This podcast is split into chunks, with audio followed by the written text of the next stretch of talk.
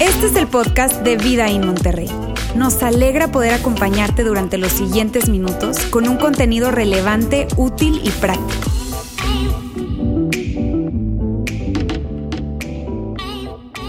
No sé ustedes, pero yo quiero una chaqueta de esas, ¿no? La verdad que está muy, muy padre. Amigos, muy buenos días. Gracias por estar con nosotros el día de hoy. Hoy estamos arrancando una nueva serie, una serie que como ustedes vieron ahí le hemos titulado Tú no me mandas. Y lo que vamos a estar aprendiendo durante estas próximas semanas es cómo decirle no a esas emociones que nos quieren controlar. ¿Cómo decirle que no esas emociones que, que, te quieren controlar? Porque mira, yo sé algo, a pesar de que a muchos de ustedes no los conozco, yo sé algo acerca de ustedes y acerca de mí. Y es que a nadie nos gusta que nos manden. A nadie nos gusta que nos digan qué hacer. A nadie nos gusta que nos controlen. Nos gusta controlar, pero no nos gusta que nos controlen. ¿Cuántos controladores hay aquí? Ay, sí levantaron la mano. Un buen número de ustedes. Eh, nos gusta controlar, pero no nos gusta que nos controlen. Y mira, si tú eres papá o mamá, tú, tú sabes a qué me refiero. Pareciera que nuestros hijos desde que están pequeñitos, desde que están bien chiquititos, eh, se, resisten a hacer lo que uno les pide. Y, y conforme van creciendo te pregunto, ¿por qué? ¿Pero por qué? No quiero. Y si no son tus hijos, peor todavía, ¿no es cierto? Tú no eres mi papá, tú no me mandas, y uno así como que, ay, híjole, porque hay algo dentro de nosotros que se resiste a que nos controlen o que nos digan qué hacer. Pero creo que esto es algo que no es, es exclusivo solamente a los niños, adolescentes, todos nosotros. Todos nosotros nos resistimos, no nos gusta que nos manden, no nos gusta que nos digan qué hacer, no nos gusta que nos controlen, porque lo que realmente queremos tú y yo, lo que realmente anhelamos y deseamos es una palabrita que está acá. Tú y yo lo que queremos es tener autonomía. Tú y yo queremos autonomía, queremos hacer lo que, hacer lo que quiero, cuando quiero, donde quiero y con quien quiero. Y tener el suficiente dinero para poder hacerlo. Y tener la lana suficiente para que si la llego a embarrar, si me llego a equivocar, si me llego a meter en problemas, tener el dinero suficiente para poder salir de ese problema. Y esta es una mentalidad que está tan permeada en nuestra cultura que, que, nos es muy atractivo. Todos nosotros perseguimos esto. Todos nosotros queremos libertad, queremos tener autonomía. Y por eso es que, que no es de sorprenderse que, a veces tú y yo eh, hemos caído en, en un convencimiento. Nos hemos convencido de algo, y lo voy a colocar acá. Tú y yo nos hemos convencido de que si decido yo, la decisión será la correcta. Cuando alguien decide por mí, mm, no me gusta mucho, pero si decido yo, no, la decisión va a ser la correcta. Si decido yo, todo saldrá bien, pues estoy decidiendo yo. Tengo libertad, tengo autonomía. Y por eso es que, que no es de sorprenderse que a veces con esta mentalidad que hemos abrazado todos nosotros, a veces eh, vemos a personas que, que, que se meten en problemas, que tienen autonomía, que tienen dinero, que son autosuficientes, que tienen libertad, y que de repente toman una muy mala decisión. Y uno ve su historia y tú dices, ¿en qué estaba pensando? ¿Cómo les fue a ocurrir eso? ¿Pero por qué? Y algo cuando tú escuchas la historia de esas personas que, se equivocan y que, y que, su vida pierden su reputación, pierden su libertad, pueden perder su autonomía por, por una mala decisión, cuando tú ves sus vidas y su historia, algo se despierta dentro de ti de mí. Algo que dice, a mí no. Puede que a ellos, pero yo no. Mira, la verdad es que si yo decido, yo voy a decidir bien. Puede que a ellos les pase, pero mira, si yo tuviera la autonomía, la libertad que, que, Él tiene, si tuviera esas oportunidades, tuviera ese negocio que Él tiene, si tuviera la lana que Él tiene, si tuviera la educación que Él tiene, si yo tuviera esa familia, si tuviera esa esposa, si tuviera ese esposo, no, yo jamás, jamás haría eso. Y, miren, la verdad, amigos, es que yo no quiero decir no para nada. Puede ser que tú realmente, genuinamente, tú creas eso, que a ti no te va a pasar, que tú no vas a ser víctima de, como esas personas que, tienen autonomía y todo y, acaban haciendo cosas que tú no lo puedes creer. Y yo, yo te creo. Yo te creo, pero para que eso sea realmente eh, eh, algo que, que tú hagas para, para, que eso sea una realidad en tu vida, tú y yo tenemos que hacer algo. Algo que independientemente de si crees en Dios o no, independientemente si tú te consideras un seguidor de Jesús, cristiano, católico, alguien que ha decidido intencionalmente seguir a Jesús, hay algo que tú y yo tenemos que hacer para que no formemos parte de las estadísticas. Y lo que tú y yo tenemos que hacer es algo muy sencillo y es esto. Tenemos que dejar de escuchar las voces tóxicas dentro de nosotros. Tenemos que dejar de escuchar esa voz interior que tú y yo tenemos, esa vocecita que tenemos adentro, porque sabes, tú y yo nos metemos en problemas no porque no tengamos la capacidad de escuchar y seguir un consejo. Tenemos mucha capacidad para hacerlo. ¿Sabes cuál es el problema? La situación es que tú y yo somos muy buenos para escuchar nuestro propio consejo. No es que no seamos capaces de escuchar consejos, sino que escuchamos nuestro consejo, esa voz interna que está dentro de ti y que te malaconseja y te dice cosas que, que muchas veces nublan tu vista porque están cargadas de emoción. Y entonces tú no ves las cosas como realmente son. Porque está involucrada la emoción, filtra tus emociones y las decisiones que tomas están filtradas por tus emociones. Entonces, ese consejo que tú y yo recibimos de parte de nosotros en muchas ocasiones no es lo más sabio. Y entonces, por eso es que a veces se acerca contigo personas, contigo y conmigo, y, se te quedan viendo y te dice, ¿en serio? ¿Hiciste eso? ¿Le dijiste que te la bañaste? Porque tú y yo escuchamos esa voz interna. Escuchamos esa voz interior que, que, nos dice qué es lo que tenemos que hacer, pero que muchas veces está, está sesgada. Está sesgada. Y lo que tú y hemos aprendido a hacer a lo largo de, del tiempo, desde que estábamos pequeños, es que eh, todo esa, seguir ese consejo nos lleva a tomar malas decisiones, a, vivir cosas que no tenemos por qué vivir, pero lo que tuvimos aprendido a hacer es algo que, es muy sencillo y que no nos damos cuenta, lo hemos incorporado. Tuvimos aprendido y nos hemos hecho expertos, de hecho, en monitorear nuestro comportamiento. Monitoreamos nuestro comportamiento para no meternos en problemas. Monitoreamos eh, nuestra conducta para, para, estar monitoreando eso, que voy a decir, eso, para, no meternos en problemas, para obtener esa cita de trabajo, esa entrevista de trabajo, para poder salir con una persona. Monitoreo mi, comportamiento. Todo el tiempo estoy monitoreando mi comportamiento. Monitoreo mi comportamiento para, para poder seguir saliendo con esa persona, para mantener una relación. Tú y yo todo el tiempo estamos monitoreando nuestro comportamiento, pero Jesús nos invita a ti y a mí a ir un paso más atrás, a ir a la raíz del asunto. Y que no solamente seamos capaces de monitorear nuestro comportamiento, sino que podamos monitorear nuestro interior, que podamos monitorear nuestras emociones. A eso nos invita Jesús, a ti y a mí. Y si somos capaces de hacerlo, vamos a vivir una vida muy diferente a la que quizá hoy tú has estado viviendo. Y cuando veamos qué es eso a lo que Jesús nos invita, vamos a descubrir algo. Y es esto, vamos a descubrir que siendo bien honestos, aún nos falta mucho por hacer. Hay chamba. Hay chamba que tenemos que hacer tú y yo. Tenemos que estar constantemente monitoreando no solamente nuestro comportamiento, sino algo, algo más que eso. Pero si somos capaces de hacerlo, tú y yo podremos vivir una vida diferente, una vida mucho más plena, la clase de vida que Dios quiere que tú y yo vivamos la clase de vida que Dios quiere y que ha diseñado para ti y para mí. Entonces lo que quiero hacer es que veamos a qué nos invita Jesús y que lo veamos a través de, un texto que escribió un hombre llamado Mateo.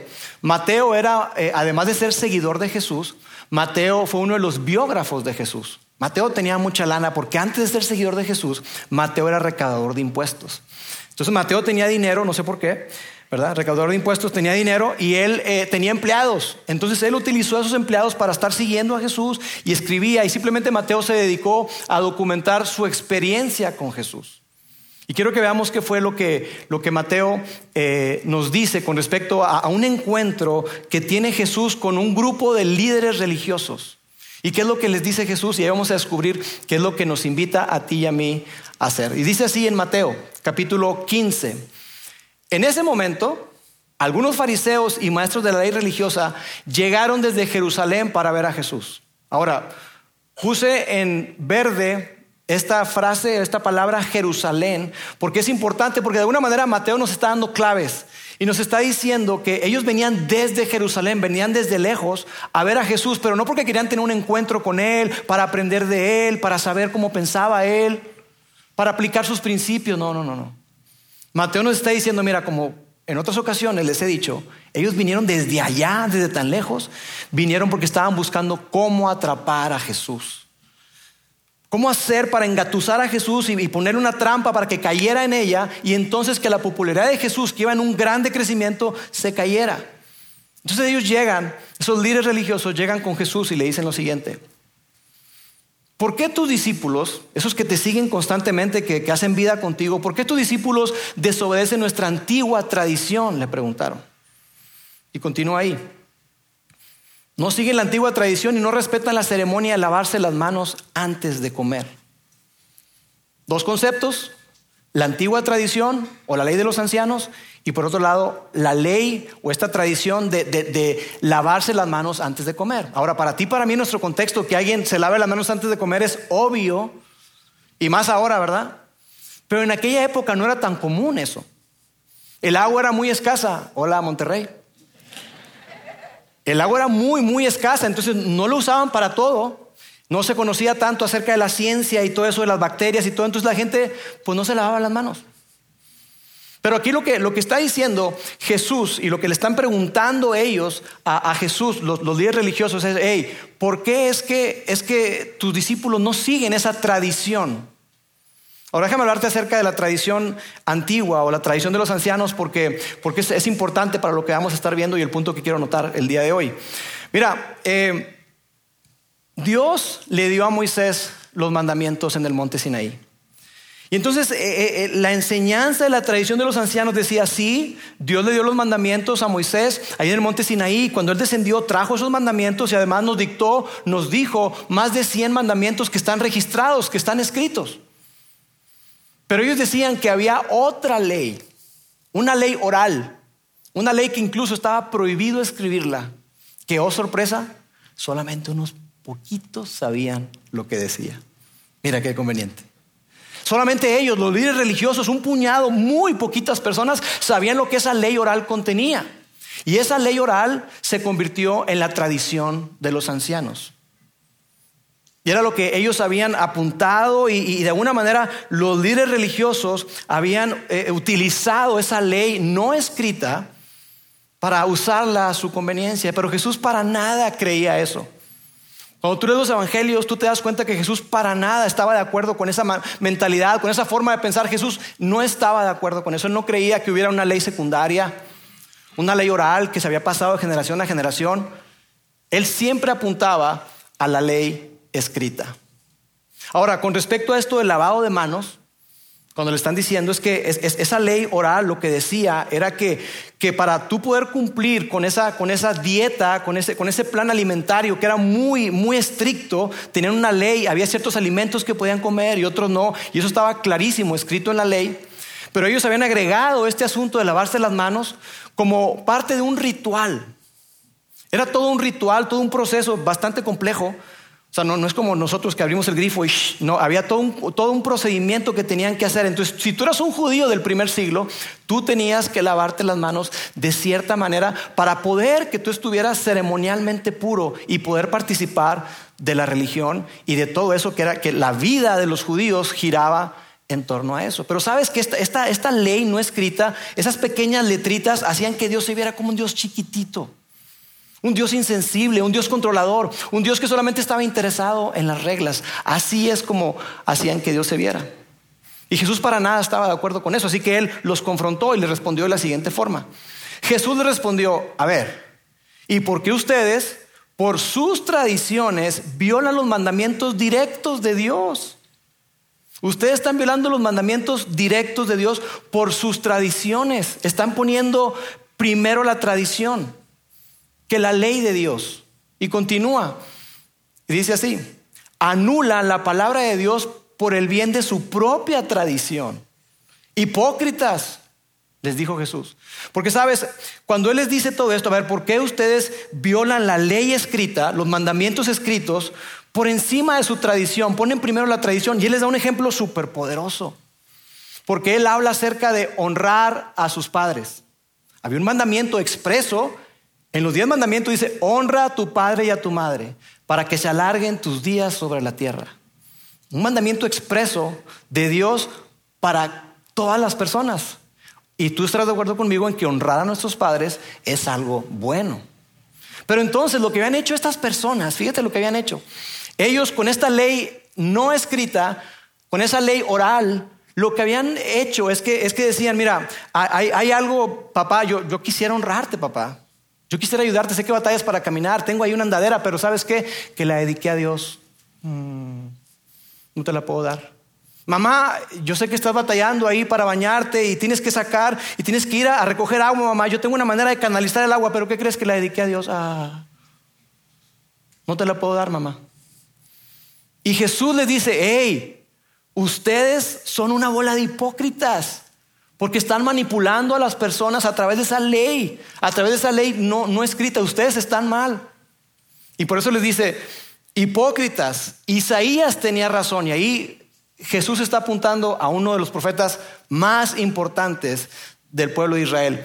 Eh, Isaías tenía razón cuando profetizó acerca de ustedes porque escribió, y ahí déjame, déjame hacer una pausa. En, esta, en este texto que vamos a leer de lo que escribió Isaías, está parte del fundamento de lo que vamos a ver durante toda esta serie. Por eso es importante. Y Jesús les dijo, ustedes son una bola de hipócritas, porque eh, Isaías escribió acerca de ustedes. Y vamos a ver qué fue lo que escribió.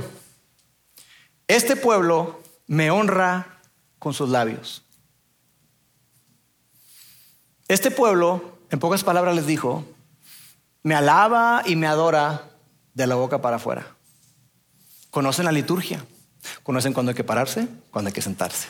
Conocen cuándo hay que decir amén, cuándo hay que decir y con tu espíritu. Saben todo. Se saben todas, se saben las canciones. Imagínate, no tenemos que ponerlas en la pantalla, se las saben. Conocen todo, pero mira después lo que dice. Pero, y aquí está la raíz del asunto, pero su corazón está lejos de mí. Su corazón está totalmente alejado de mí. Lo que, lo que Jesús le está diciendo es que, mira, sabes que ellos, estos líderes religiosos, han convertido mi relación, la relación con Dios, en una mera religión. Eso es lo que está ocurriendo. Convirtieron su relación en una mera religión. En un montón de reglas, en un juego que por cierto ellos conocen las reglas del juego y por eso siempre ganan. ¿Te ha pasado, te ha pasado eso? Sabes que los líderes y los sistemas religiosos tienden a hacer justamente eso. Agregan cosas, agregan, reglas y eso es muy triste, amigos, porque probablemente por ese tipo de cosas muchos de ustedes se alejaron de la iglesia y terminaron alejándose de Dios porque se cansaron del juego, se cansaron de la hipocresía, se cansaron de que siempre había ciertas cosas, ciertas reglas. Si te ha pasado a ti eso jugando, por ejemplo, un juego de mesa, ¿no? Te enseñan, mira, tienes que hacer esto y el otro, y estás tú, y estás jugando y, vas, y empiezas a ganar. Y lo dicen, ay, ¿sabes qué? No robaste, tenías que robar. No, pero no me dijiste. Ay, bueno, sí, tienes que robar entonces no vas ganando. ¿Cómo? ¿Te ha pasado? Su sonrisa eh, los delata. Yo creo que a todos nos ha pasado eso y, quizá toda esa religiosidad de, estar agregándole cosas hizo, ha, hecho que la gente se canse, que la gente se canse de tanta regla y, y sobre todo tanta hipocresía. Y después de eso la cosa se empezó a poner muy tensa, empezó a llegar más gente, se empezó a, juntar una multitud. Y a la multitud le encantaba cuando Jesús estaba hablando con líderes religiosos.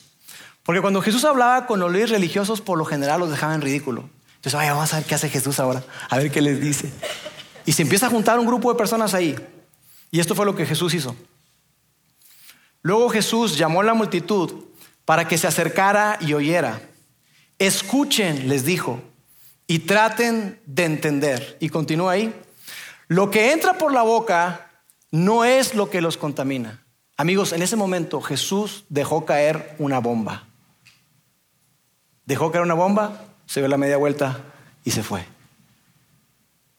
Y yo me imagino a los discípulos ahí siguiendo a Jesús emocionados y, quizá burlándose de los fariseos. Ándale, chiquito, síguete burlando de Jesús, síguete retándolo a ver cómo te va. Y se van ahí detrás de Jesús. Pero como ocurría muy a menudo, ellos no entendían nada, no sabían lo que, lo que acaba de pasar. Sabían que Jesús había ganado el argumento, pero no sabían ni por qué, ni qué había pasado. Entonces dejan pasar un, ratito ahí, más o menos que la gente está lejos, y entonces se acercan con Jesús a preguntarle. Jesús continúa ahí. Dice, ustedes se contaminan por las palabras que salen de la boca. Ahí está la bomba que Jesús soltó. Lo que entra por la boca no es lo que lo contamina. Ustedes se contaminan por las palabras que salen de la boca. Y los líderes religiosos se quedaron, ¿cómo? ¿Cómo es eso? Y ahí están los discípulos, los siguen a Jesús, celebran a Jesús porque Jesús eh, tuvo una gran victoria, los humilló a los líderes religiosos. Pero te digo, ellos no, no sabían, no entendían qué es, lo que, qué es lo que acaba de pasar. Entonces se acercan con Jesús y le dicen lo siguiente. Entonces los discípulos se acercaron y le preguntaron, y esto me da risa, ¿te das cuenta de que has ofendido a los fariseos con lo que acabas de decir? ¡Ah! ¿En serio? dijo Jesús. Los ofendí. Claro que los ofendió, ese era, el, propósito de Jesús. Además, amigos, Jesús conocía todo. Jesús es Dios. Y ahí me da risa porque a veces tú y yo, así, cuando nos acercamos con, con Dios a través de la oración y platicamos con Él, decimos, Dios, no sé si estás enterado, pero la estoy pasando mal. Si sabes, ¿verdad? Que la estoy pasando mal. Dime que sí sabes. Y Dios ya conoce todo acerca de ti, de mí. Y me, me, encanta que a pesar de todo, que Él ya conoce todo, nos invita a ti y a mí a que vengamos con Él y que le digamos lo que está pasando con nuestra vida. Porque tú y yo somos familia, somos familia de Dios. Entonces ellos se acercan ahí, Jesús les dice eso. Dice, sabes que los acabas, los acabas de ofender por lo, porque lo que los dijiste. Y Jesús dice, no se preocupen, déjenlos. No les hagan caso. Son guías ciegos que conducen a los ciegos. Y si un ciego guía a otro, los dos caerán en una zanja. Ese era un dicho popular en aquella época que sigue aplicando el día de hoy. Son ciegos que conducen a los ciegos. Y si un ciego guía a otro, los dos caerán en una zanja. En pocas palabras, Jesús les dice que ellos habían olvidado lo más importante. Ellos habían convertido su relación con Dios en una mera religión. Y a ellos no les importaba la gente. A los días religiosos no les importaba Dios. Ellos querían sacar provecho y habían convertido su relación con Dios en una, una religión muy, pero muy redituable. Eran muy ricos. Porque se inventaban, se sacaban de la manga una, regla, una ley, y la gente tenía que cumplir si quería estar en una buena posición con Dios. Ellos habían olvidado lo que era más importante. Y es algo que tú y yo tenemos que vigilar, porque a veces no nos damos cuenta de eso, y tú y yo caemos en ese círculo vicioso. Así que Pedro, que pareciera que era el vocero de, los demás discípulos, parecía que él siempre se acercaba, ¿verdad? Era el valiente que, que iba con Jesús, le dice, Jesús, este, pues tenemos unas preguntas que hacerte. Y entonces Pedro le dice esto, Señor, explícanos la parábola que dice que la gente no se contamina por lo que come. O sea, Señor, no entendimos. O sea, sí vimos ahí, vimos que los, que los fariseos se quedaron así como que, ¿y ahora qué le decimos? Pero, pero no entendimos. Entonces eh, Pedro le dice, explícanos la parábola para que podamos entender. Y Jesús les dice de una manera, me parece muy tierna, le dice, ¿todavía no lo entienden? Les preguntó Jesús. ¿Todavía no entienden de qué se trata? Y esto es muy importante que tú y yo pongamos atención. Y quiero pedirles toda su atención. ¿Por qué? Porque en la explicación de Jesús a sus discípulos va a dejar claro lo que es realmente importante para Él. Lo que es realmente importante para Jesús y lo que es realmente importante para nuestro Padre Celestial. Y si es importante para Él, tiene y debe ser importante para ti y para mí. Y por eso debemos de prestarle mucha atención. Y esto fue lo que lo que Jesús les dijo. Y de alguna manera yo quisiera resumirlo de esta manera, a ver si lo puedo explicar. A Dios no le preocupa cómo le pueda afectar nuestro comportamiento. A Dios no le preocupa, no es lo más importante para Él cómo le vaya a afectar a Él nuestro comportamiento. A Él no le preocupa, no está tan interesado en que tú y yo cumplamos con ciertas reglas, ciertas cosas. Eso no es lo más importante para Él. Hay algo más importante para Él. Y déjame decirte esto, si tú estás en una religión, en un sistema religioso, y alguien como yo, un pastor, un líder con un micrófono, te dice desde un lugar como este, un escenario, un stage, que tú tienes que cumplir con ciertas cosas para mantener a Dios contento, que tú tienes que cumplir con ciertos requisitos para estar en una buena posición delante de Dios, déjame decirte, deja de seguir eso y comienza a seguir a Jesús. Porque nuestra relación con Dios no depende de eso, amigos. Nuestra relación con Dios no depende de que tú y yo cumplamos con ciertas reglas. Es mucho más amplio que eso. Porque si tú y yo dependemos de, estar en una buena posición con Dios, con nuestro comportamiento, con nuestro desempeño, ¿sabes qué vas a encontrar? Frustración. Te vas a frustrar porque no puedes, porque no podemos, nos esforzamos y no podemos y nos esforzamos y no podemos. Pero si tú y yo dependemos de su gracia y su amor, vamos a encontrar libertad.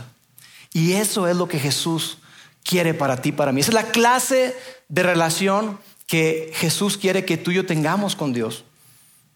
Una relación llena de libertad. Pero sabes, este pensamiento de tener que hacer para obtener, de tener que cumplir para estar en una buena relación con Dios, ha estado presente en la iglesia por siglos, por muchísimo tiempo y en muchas religiones. Y Jesús dice, hey, no se confundan amigos, no se confundan. Mira, la ley de Dios fue dada no para tener contento a Dios cuando tú la cumples, para que diga, ay, no hombre, me aman mucho, qué lindos. No, no, no, no, no. La ley de Dios, eh, Jesús diría, fue dada para tu beneficio no para el mío. Yo les di la ley, Dios nos dio la ley para que nos podamos relacionar de una manera correcta con las personas y que tengamos buenas relaciones. Por eso es que nos dio la ley, porque nos ama. Pero no para que tú, tú te ganes el favor de Dios. Entonces Jesús continúa y dice, ¿todavía no lo entienden? Preguntó Jesús. ¿No ven que, que todo lo que entra en la boca va al estómago y después termina en la letrina? Jesús les está explicando de la forma más sencilla, con bolas y palitos con la biología. A ver, ¿no se han dado cuenta que todo lo que ustedes se meten a la boca termina en el estómago y después se va al excusado? Lo que yo imagino a Pedro diciendo, sí, Señor, de hecho yo dos veces al día me doy cuenta de eso. Juan como tres, ¿no? Juan, tú tienes buena digestión, ¿verdad? No, de hecho Juan cada vez que come, come y va. Entonces, claro que ellos se daban cuenta, pero Jesús les está enseñando, les está mostrando.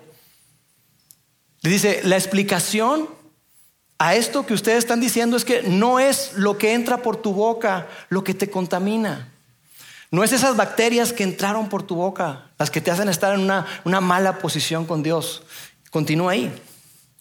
Pero las palabras que ustedes dicen, las cosas que ustedes dicen, es así, es lo que los contamina. Las palabras que ustedes dicen, lo que sale de su boca, no es lo que entra, sino lo que sale de tu boca. Las cosas que dicen, que tú dices, esas son las cosas que te pueden poner una mala posición con Dios. ¿Y sabes por qué? Por esto, porque lo que sale de nuestra boca afecta nuestra relación con otros. Y eso afecta nuestra relación con Dios.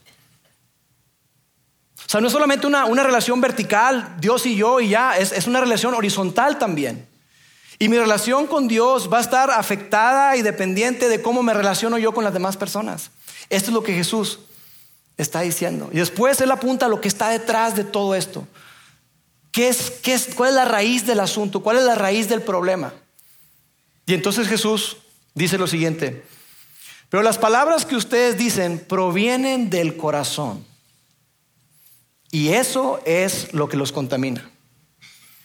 Las palabras que tú y yo decimos vienen de dentro de nosotros. Se originan dentro de nosotros vienen de adentro. Y esa es la raíz del asunto. Puede que alguien diga, claro, eso ya lo sabía, Lauro, gracias. ¿eh? Pero quizá otros en su, a nivel inconsciente piensan lo siguiente, tú puedes pensar, a veces digo cosas que realmente no quiero decir. O sea, no, no es que yo tenga algo ahí mal en mi corazón, no, no es eso, sino que a veces se me sale. Yo digo cosas que, que no quiero decir, o sea, digo cosas que, que realmente no, no, no hay una mala intención. Pero yo te diría esto, a veces dices cosas que realmente no quieres decir en voz alta. Pero lo pensaste, lo pensamos. Y si viene, si lo dijiste y salió de ti, es que estaba dentro de ti. Y ese es el asunto. Es un problema que tenemos dentro, es un problema del corazón. Lo pensaste. Se gestó, se originó dentro de ti, en tu corazón. Híjole, es duro eso, ¿verdad? ¿Por qué tenía que venir a la iglesia hoy? Podemos pensar eso, pero es un asunto del corazón. Y después continúa y dice Jesús lo siguiente, pues del corazón salen los malos pensamientos. Jesús sabía lo que se sabe hoy, que toda acción proviene de un pensamiento. Toda acción proviene de un pensamiento y eso viene de dentro de nosotros. ¿Cuál tipo de pensamientos? Y aquí viene la lista. El asesinato, el adulterio, toda inmoralidad sexual, el robo, la mentira, la calumnia, todo eso viene de dentro del corazón. Y Marcos, que es otro de los biógrafos de Jesús, documentó también esta narrativa de Jesús, pero agregó algunas cosas que por alguna razón Mateo dejó fuera. Y Marcos dice esto. No solamente todo eso que, acabamos de leer, sino también la avaricia, la perversidad, el engaño, los deseos sensuales, la envidia, la calumnia, el orgullo y la necedad. Esa falta de juicio que hace que tú y yo nos metamos en graves problemas y que perdamos un, todo tipo de relaciones y que rompamos sueños. Eso también viene de adentro. Y continúa y dice, esas son las cosas que los contaminan. Comer sin lavarse las manos, hambre. Eso nunca los va a contaminar. Eso no, eso no es lo que, te, lo que te hace impuro, lo que te pone en una mala posición delante de Dios. Sí, probablemente te enfermes del estómago. Pero eso, eso no, te pone una mala posición delante de Dios. Ahora déjame decirte algo que, que es importante notar. Las tradiciones y costumbres que tú y yo podamos tener pueden ser importantes para nosotros, pero no son importantes para Dios. Las tradiciones y costumbres que tú puedas tener a lo largo de los años para conectarte con Dios pueden ser importantes para ti. Y yo no digo que las deseches, no, no, no. Pero eso no te da puntos con Dios. Eso no te pone una, una buena posición con Dios. Por ejemplo, la postura o la manera en la que oras. Cuando yo estaba joven, que vivía con mis padres, teníamos la costumbre de orar alrededor de su cama. Traía unos, tapetitos con unos, versículos bíblicos ahí. Y entonces cada uno de nosotros, mis hermanos y yo, teníamos un tapete para cada quien. Y nos arrodillábamos a orar. Y eso nos ayudaba a concentrarnos en lo que estaban haciendo lo que estábamos haciendo y nos ayudaba de alguna manera a, honrar a Dios, a ver que estábamos honrando a Dios de esa manera. Ahora, ¿esa es la manera en que todos ustedes tienen que orar? Por supuesto que no. ¿Nos ayudaba a nosotros? Sí, nos ayudaba a nosotros, pero eso no significa que todas las personas tienen que hacerlo y que si tú vas manejando en el carro y vas orando y si eres mujer con el rímel aquí,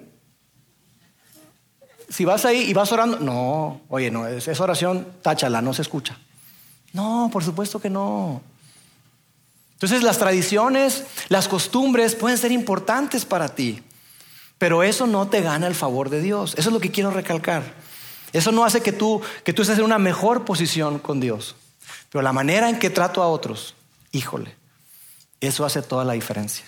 Toda la diferencia. La manera en que me expreso de otros, la manera en que trato a otros, eso hace toda la diferencia. Mira, no ir a misa, no venir a la iglesia, no tener un devocional, no leer tu Biblia, eso no te, no te hace que tú estés en una mejor posición con Dios. Para nada. Ahora, ¿hay beneficio en todo eso? Por supuesto que sí. Porque todo eso está para nuestro crecimiento y para nuestro desarrollo espiritual. Es difícil que alguien niegue que leyendo su Biblia no tiene crecimiento, que no se conecta y que, y que, escucha a Dios. Es difícil que alguien diga eso. Todos nosotros, cuando tenemos tiempo con Dios, cuando platicamos con Dios, cuando abrimos la Biblia y, la leemos, hay un gran beneficio para nosotros. Pero eso no nos da puntos con Dios. Eso no hace que estemos en una mejor posición con Dios, pero la manera en que yo trato a otros, a mi vecino, a mi suegra, a mi suegro, a ese jefe que tengo que es tremendo. Lo que yo digo de mis hermanos, eso sí puede ofender a Dios y eso sí me coloca en una mala posición con Dios. Eso es lo importante. Así que lo que vamos a hacer durante las siguientes semanas es que tú y yo podamos ser capaces de, de monitorear no solamente nuestro comportamiento, sino monitorear nuestro interior, monitorear nuestro corazón, que podamos monitorear nuestras emociones y que seamos capaces no solamente de identificarlas, sino de desarrollar una estrategia para que identifico la emoción y yo tengo una, respuesta para esa emoción. Y que seamos capaces de decir a esas emociones, tú no me mandas. Tú no me mandas. Que seamos capaces de decir eso. Incluso que estás ahí, identificas la emoción y dices, no, tú no me mandas.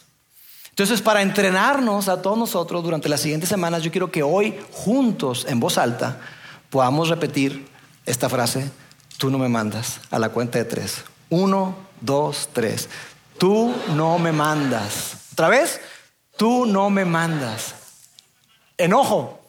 Un poquito de tiempo, pero bien. Enojo. Tú no me mandas. Tú no me mandas. Sí, te cerró, te pintó el dedo y lo que tú quieras, pero enojo, tú no me mandas. Envidia, tú no me mandas. Híjole, ahí en Facebook vi que se fueron a Europa y que fueron a Nueva York y se fueron y se fueron de viaje. Yo no puedo ni salir, ni a Santiago, vi a Santiago. Pero envidia, tú no me mandas. Inseguridad, ansiedad, miedo, tú no me mandas. Tú no eres mi dueño, yo no te pertenezco. Y sí, eres una emoción muy real, muy real que está presente en mi vida y quizá por mucho tiempo la alimenté sin darme cuenta y hoy estoy batallando, pero tú no me mandas miedo, tú no me mandas. Imagínate cómo sería tu vida si tú y yo estuviéramos en esa posición para identificar las emociones que tenemos y no dejarnos dominar por ninguna de ellas. Imagínate la libertad que tú y yo podríamos experimentar. Si no nos dejamos controlar, si no nos dejamos mandar por la ira, por la envidia, por la codicia, por la lujuria, por la culpa, por la vergüenza. ¿Te imaginas cómo habría sido tu infancia si tu papá hubiera tenido autocontrol? Hubiera sido capaz de identificar la emoción de la ira y no dejarse llevar por ella y arrastrar por ella y que te llevara a ti y a tus hermanos en el encuentro. ¿Cómo sería tú? ¿Cómo habría sido tu infancia? ¿Cómo sería y cómo puede ser hoy tu relación con tus hijos si les enseñas desde ahorita a monitorear no solamente su comportamiento, sino su corazón? Y amigos, esto es tan importante porque la gente más cercana a ti y a mí todos los días está siendo impactada e influenciada por lo que hay dentro de tu corazón y el mío. Todos los días.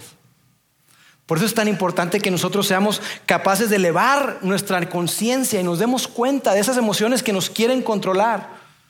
¿Hay alguna emoción con la que tú y yo batallamos?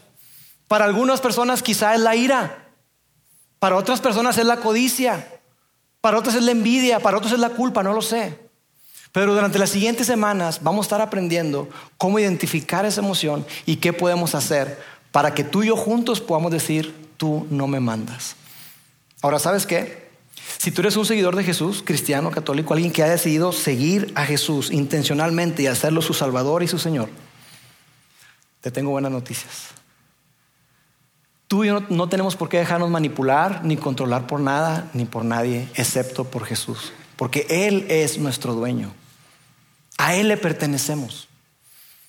Y Él es un mucho mejor líder que cualquier emoción, que la ira, que el orgullo, que la codicia, que la envidia. Y Jesús, que nos ama tanto, con los brazos extendidos, Él quiere que tú y yo vivamos de una manera espectacular. Y Él nos invita a lo siguiente. Vengan a mí todos los que están cansados y llevan cargas muy pesadas y yo les daré descanso. Así como estás, ven. Esa es la invitación de Jesús. Ven. Híjole, es que no sabes, estoy batallando un chorro, estoy deprimido. Ven con tu depresión. Es que no sabes, estoy experimentando ansiedad. Ven con tu ansiedad. Es que tengo miedo, no sé si yo voy a ser un buen padre para mis hijos. Ven con tus incertidumbres y con tus miedos. Esa es la invitación de Jesús. Y haciendo eso vamos a encontrar lo que tú y yo estamos buscando, lo que más queremos, que es descanso, es libertad. Y Jesús continúa y dice, no solamente vengan a mí, sino pónganse mi yugo, déjenme liderarlos, únanse a mí, acérquense a mí y estemos juntos en esto. Síganme. Y al hacerlo eso, cuando ustedes me dejen liderarlos, cuando me dejen enseñarles, yo que doy mi vida por ustedes, que soy humilde y tierno de corazón, ustedes hallarán descanso para su alma. Eso es lo que Dios quiere para ti y para mí.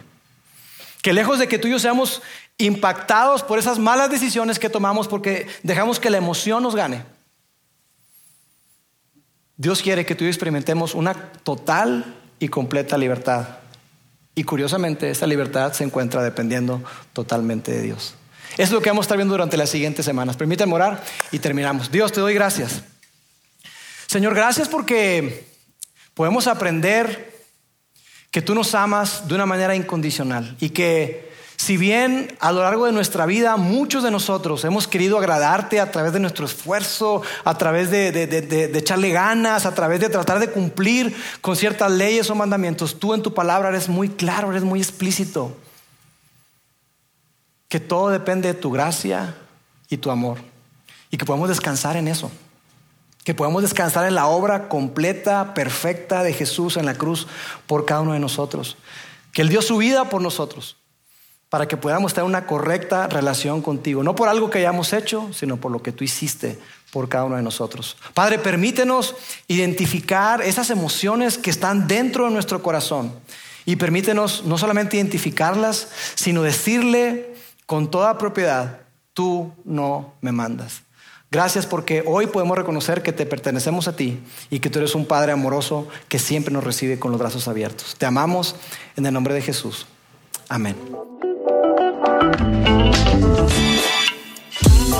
Sigue conectado a los contenidos de Vida en Monterrey a través de nuestro sitio web y de las redes sociales.